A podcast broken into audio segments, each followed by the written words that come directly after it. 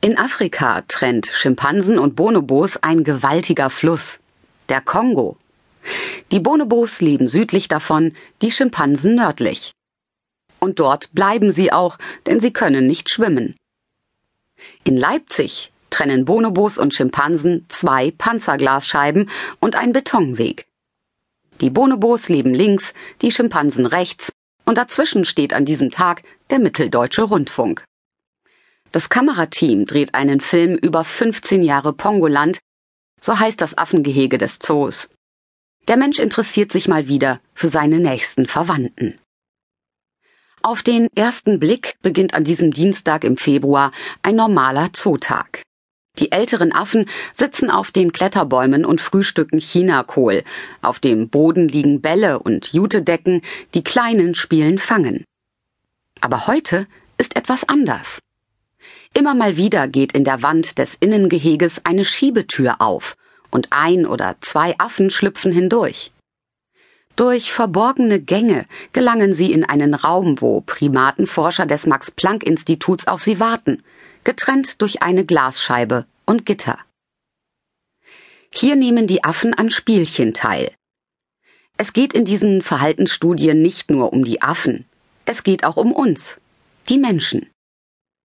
Bonobos und Schimpansen sind unsere nächsten Verwandten. Erst vor ein bis zwei Millionen Jahren trennte die Evolution beide Affenarten. Dabei ist etwas Rätselhaftes geschehen. Bonobos lösen Konflikte durch Sex. Gerne auch zwischen Frauen. Begegnen sich fremde Bonobo-Gruppen an Reviergrenzen, laufen die Weibchen mitunter auf die andere Seite und reiben mit den fremden Weibchen in Missionarstellung ihre Genitalien aneinander. Sie kreischen dabei und, so vermuten jedenfalls Menschen, haben Spaß. Die Männer wiederum spielen nach kurzer Zeit mit den Kindern der anderen Gruppe.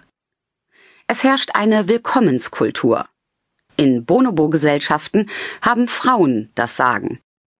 Erbeuten Bonobos zusammen etwa eine kleine Waldantilope, sitzen die Frauen in der ersten Reihe und verteilen die Fleischstücke. Auf den Primatenforscher Franz de Waal wirken diese Affen wie Intellektuelle. Mit ihren schlanken Hälsen und den Fingern eines Klavierspielers scheinen Bonobos nicht in ein Fitnessstudio zu gehören, sondern in eine Bibliothek. Schimpansen dagegen, vergleicht Franz de Waal, mit Bodybuildern. Sie lösen Konflikte bevorzugt durch Aggression. Schimpansengesellschaften werden von kräftigen Alpha-Männern regiert.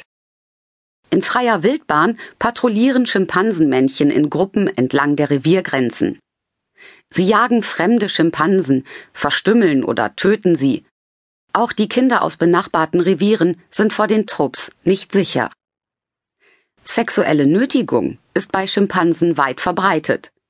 Schon die jungen Männer stellen den Frauen nach. Schimpansen können zwar auch kooperieren, in den jüngsten Studien der Max-Planck-Forscher verhielten sie sich fair gegenüber befreundeten Artgenossen. An die Nächstenliebe der Bonobos reichen sie aber nicht heran.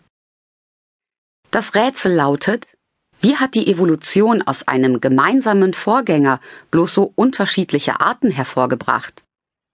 Welche Umstände haben Bonobos zu Diplomaten und Schimpansen zu Diktatoren gemacht? Und was heißt das für uns?